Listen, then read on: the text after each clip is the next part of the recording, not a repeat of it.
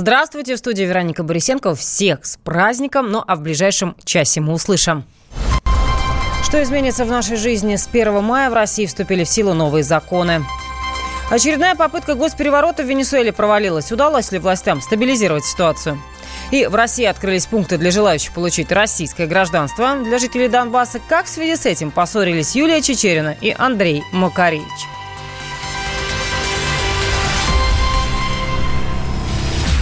Вот и наступил последний месяц весны. Это не только длинные выходные, пикники на природе, шашлыки, дачи. В мае в России вступают в силу несколько законов. Индексация пенсий, пособие на карты МИР, дорожные знаки и многое другое подробнее расскажет Егор Зайцев. Справка. Ко Дню Победы участники и инвалиды Великой Отечественной войны получат по 10 тысяч рублей. Такие выплаты будут теперь ежегодными. В прошлом году ветеранам тоже выдали по 10 тысяч, но это была единовременная сумма. Только на карту МИР с мая будут зачислять несколько социальных выплат, например, пособие по беременности и родам, единовременное пособие женщинам, вставшим на учет в ранние сроки беременности, единовременное пособие при рождении ребенка и, наконец, ежемесячное пособие по уходу за ребенком. С 1 мая начинает действовать новый ГОСТ на дорожные знаки. Теперь они могут быть меньшего размера, но лишь в центре городов и кварталов исторической застройки. На автотрассах, где можно разгоняться до больших скоростей, знаки останутся старого большого формата. С мая, но с 20 числа грузовикам временно будет ограничен проезд по дорогам общего пользования федерального значения. Проехать будет нельзя в том случае, если температура воздуха превышает 32 градуса. Это сделано для того, чтобы сохранить дорожное покрытие в жаркие дни. Еще одно изменение. С 24 мая данные о курсах иностранных валют обменные пункты обязательно должны размещать только внутри своих помещений. И с 25 мая российские туристы смогут поехать на отдых в Коста-Рику без оформления виз. Но есть ограничения. Поездка не должна превышать 90 дней.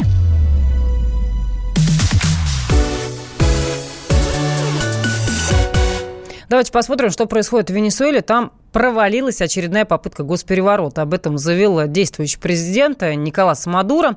Хуан Гуайдо, который еще в январе назвал себя новым лидером страны, заявил, что начинается финальная часть операции «Свобода» по свержению Мадура. Накануне он призвал военных страны поддержать его и помочь отстранить от власти и законно избранного президента. Начались столкновения, более 70 человек пострадали. Но в пресс-бюро российского посольства рассказали, что ситуация уже нормализовалась и все находится под контролем. Обстановка в Каракасе в целом остается спокойной. Каких-либо масштабных столкновений не зафиксировано. По заявлению официальных властей, ситуация полностью контролируется. Личный состав вооруженных сил Венесуэлы находится в местах постоянной дислокации. Военнослужащие, которые обманным путем были вовлечены в акцию оппозиции, самостоятельно возвращаются в свои подразделения. Руководители избирательной, гражданской и судебной ветвей власти, командование вооруженных сил высказали свою безоговорочную поддержку законно избранному президенту Николасу Мадуро. Ну а еще была любопытная информация, что Николас Мадуро во время акции протеста готовился покинуть страну, но якобы Россия настояла на том, чтобы он остался. Ну вот с таким заявлением выступил ранее госсекретарь США Майк Помпео. Ну, в ответ глава МИД Венесуэлы Хорхе Ареаса уже назвал слова Помпео фейком.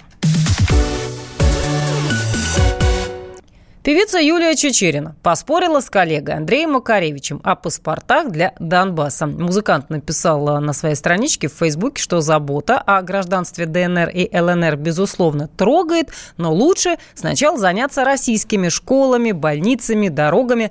Ну, пост уже традиционно вызвал шквал комментариев, споров. Не осталась в стороне и певица Юлия Чечерина, которая не раз ездила в зону конфликта с концертами. Так вот, она заметила, что Макаревичу тоже не мешало бы там побывать, чтобы понять, зачем жителям самопровозглашенных республик российский паспорт. Кстати, в Донецк и Луганск недавно прибыла гуманитарная миссия из Германии. Наши корреспонденты поговорили с представителями делегации.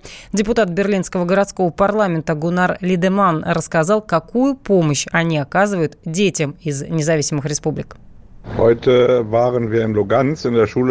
Были в школе номер 30 в Луганске. Она находится прямо посреди ведения боевых действий.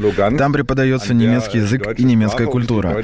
Мы уже в феврале были в другой школе. Очень важно поддержать эту школу. И поэтому мы снова туда поехали. Мы говорили со школьниками, информировали их о Германии и о ситуации в Германии. И что еще важно, мы принесли им учебники на немецком языке, потому что по почте невозможно доставить книгу в зону конфликта. И я считаю, что важно поддержать школу в зоне боев, где преподается немецкий язык и немецкая культура. Мы, как немцы, должны поддержать ее. И поэтому я нахожусь там и буду впредь поддерживать школы. Ну, я напомню, на прошлой неделе, 24 апреля, Владимир Путин подписал указ о предоставлении российского гражданства в упрощенном порядке для жителей ДНР и ЛНР. Ведущие на радио «Комсомольская правда» сдержанные и невозмутимые. Но из любого правила есть исключение – Дай по морде мне. Встань и дай. Хочешь стекло такое? Давай. Вот это говно в эфир кидаем. Я... Ты несешь какую-то хрень. Мы расстреляем его из водяных пистолетов мочой. Самый горячий парень радиостанции в прямом эфире. Исключение из правил с Максимом Шевченко. Слушайте по вторникам с 8 вечера по московскому времени.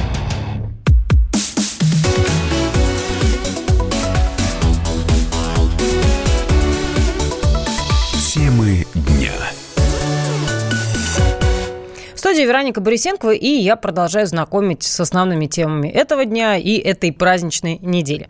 Президент России Владимир Путин потребовал ужесточить контроль за качеством нефти. Об этом он заявил на встрече с главой Транснефти Николаем Токаревым. Накануне прошла встреча.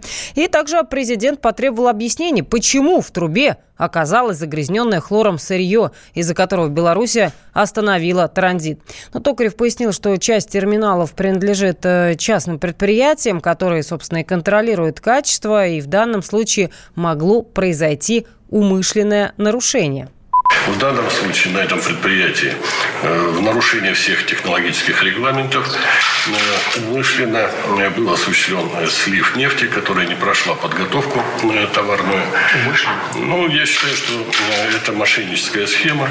И сегодня все материалы переданы в управление ФСБ по Самарской области, осуществляются оперативно-следственные действия. Хлора в трубе испортил почти 5 миллионов тонн нефти. Вот Владимир Владимирович подчеркнул, что такая ситуация нанесла экономический, материальный и имиджевый ущерб для нашей страны. Чистая нефть уже поступила на границу с Белоруссией. Это заявил вице-премьер Дмитрий Казак.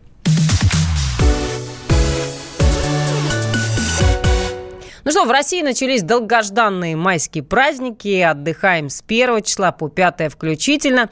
Ну а как на экономике в целом отражаются такие длинные выходные, отвечает политолог Георгий Бофт такая традиционно нерабочая неделя. Даже в советское время там было четыре праздника из 10 рабочих дней, но иногда и пять получалось. Поэтому, в общем, народ привык к этой традиции и пользуется ей. Во Франции недавно была рабочая неделя 36 часов всего-навсего против 40 у нас. Но это не помешало Франции обогнать нас во многом в экономическом развитии. Да и выходных там не так много, но чуть поменьше, может быть. Кроме того, в западноевропейских странах э, суббота-воскресенье – это железный нерабочий день.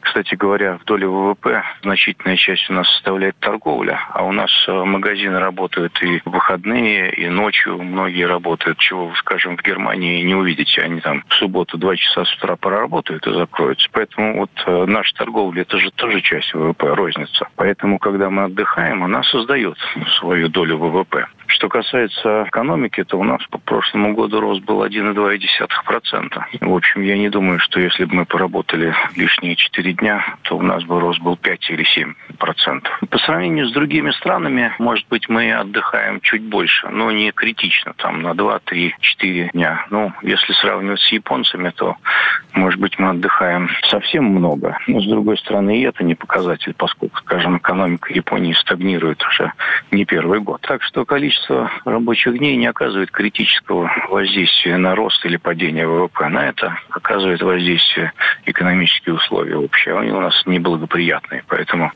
при таких неблагоприятных экономических условиях, может быть, нам лучше отдыхать, чем работать. Ну, кстати, по статистике, многие россияне вовсе не собираются отдыхать в эти дни. Если вам тоже нужно выйти на работу, будьте готовы потребовать от начальства компенсацию, объясняет юрист Олеся Путилова выходной или праздничный, э, нерабочие праздничные дни, оплата э, происходит в двойном размере, не менее, не менее, чем э, в двойном размере за фактические часы отработанные, да, либо может быть предоставлен дополнительный день отдыха. Этим занимается выбором работник самостоятельно. Но по Трудовому кодексу привлечение к работе в нерабочие дни у нас четко перечислено теми статьями, которые указаны в кодексе. Соответственно, это могут быть чрезвычайные ситуации, либо это может быть э, согласие работника письменное обязательно, либо если это предприятие непрерывного производства, тогда здесь, конечно, работник не может отказаться от того, чтобы нерабочий праздничный день я не выйду на работу. Если у меня графиком предусмотрен выход на работу, я выхожу. И, соответственно, работодатель вот этот э, интервал времени, который будет э, подлежать оплате, он будет э, тарифицироваться не менее чем в двойном размере.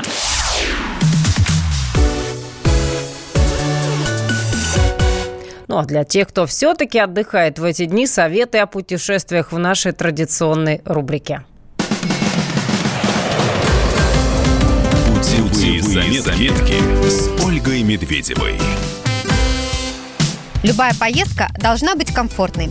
Вот почему, собираясь в путешествие с ребенком, нужно продумать массу мелочей. Многое можно предусмотреть, и тогда поездка подарит незабываемые впечатления и море позитива. Для отдыха с детьми летом подойдут Крым и Краснодарский край. Посмотрите Сочи, Анапу, Геленджик, Евпаторию, Ялту. Российские курорты более привычны для ребенка с точки зрения питания и адаптации. Школьникам будут интересны Москва, Санкт-Петербург, города Золотого кольца. В Калининграде не будет акклиматизации, но Балтийское море для детей холодное. Сюда лучше ехать с экскурсионной программой летом с детьми постарше. В теплое время года всей семье будут интересны речные круизы. Какой транспорт более удобен для поездок с детьми и какие нюансы надо учесть? Если летите самолетом, возьмите с собой жевательный мармелад, чтобы не закладывало уши. Пользоваться каплями для ушей врачи крайне не рекомендуют. На пассажиров с детьми не действует запрет на перевозку в салоне самолета жидкостей. Поэтому вы можете взять с собой смесь, воду, пюре, а также печенье, соки, сухофрукты или просто фрукты. Нужные вещи для малыша возьмите на борт в ручной кладе. Это поможет и в том случае, если вдруг потеряется багаж. Если стоит выбор ехать на автобусе или поезде, выбирайте второй вариант. Ребенок сможет лежать, сидеть, ходить, у него будет выбор перемещения в вагоне. Комфортнее для мамы с ребенком будет место на нижней полке. При желании можно взять свою подушку и плед. Оптимальный вариант – ехать не дольше одной ночи. Путешествие на машине на сравнительно небольшие расстояния – идеальный вариант. Помните про автокресло, подушку и плед. Вы можете останавливаться в удобный момент, подбирать подходящий график и подстраиваться под режим малыша. Поездку на машине лучше начинать в первой половине дня. Рассчитывайте путь так, чтобы начало дороги пришлось на сон ребенка. Пожалуй, самый неподходящий транспорт для поездок с детьми – это автобус. Детей часто укачивает и нет возможности останавливаться по своему усмотрению, как на машине. Неплохой вариант автобусных путешествий в соседние города. На большие расстояния не советуем.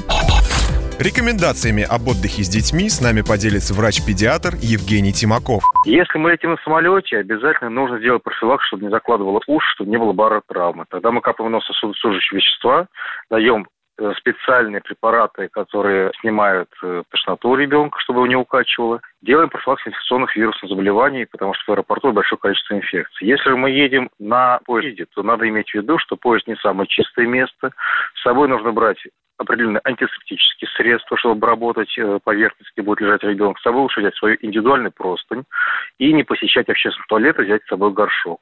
Когда же мы едем на машине, то нужно заранее спланировать так маршрут, чтобы были возможности остановок, где-то ночевок, чтобы не ехать одним днем, чтобы ребенок мог, мог по дороге остановиться, отдохнуть, сходить погулять, размяться.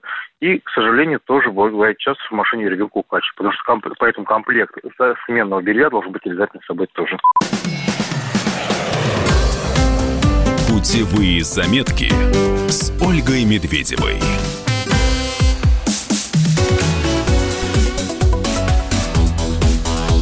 Темы дня.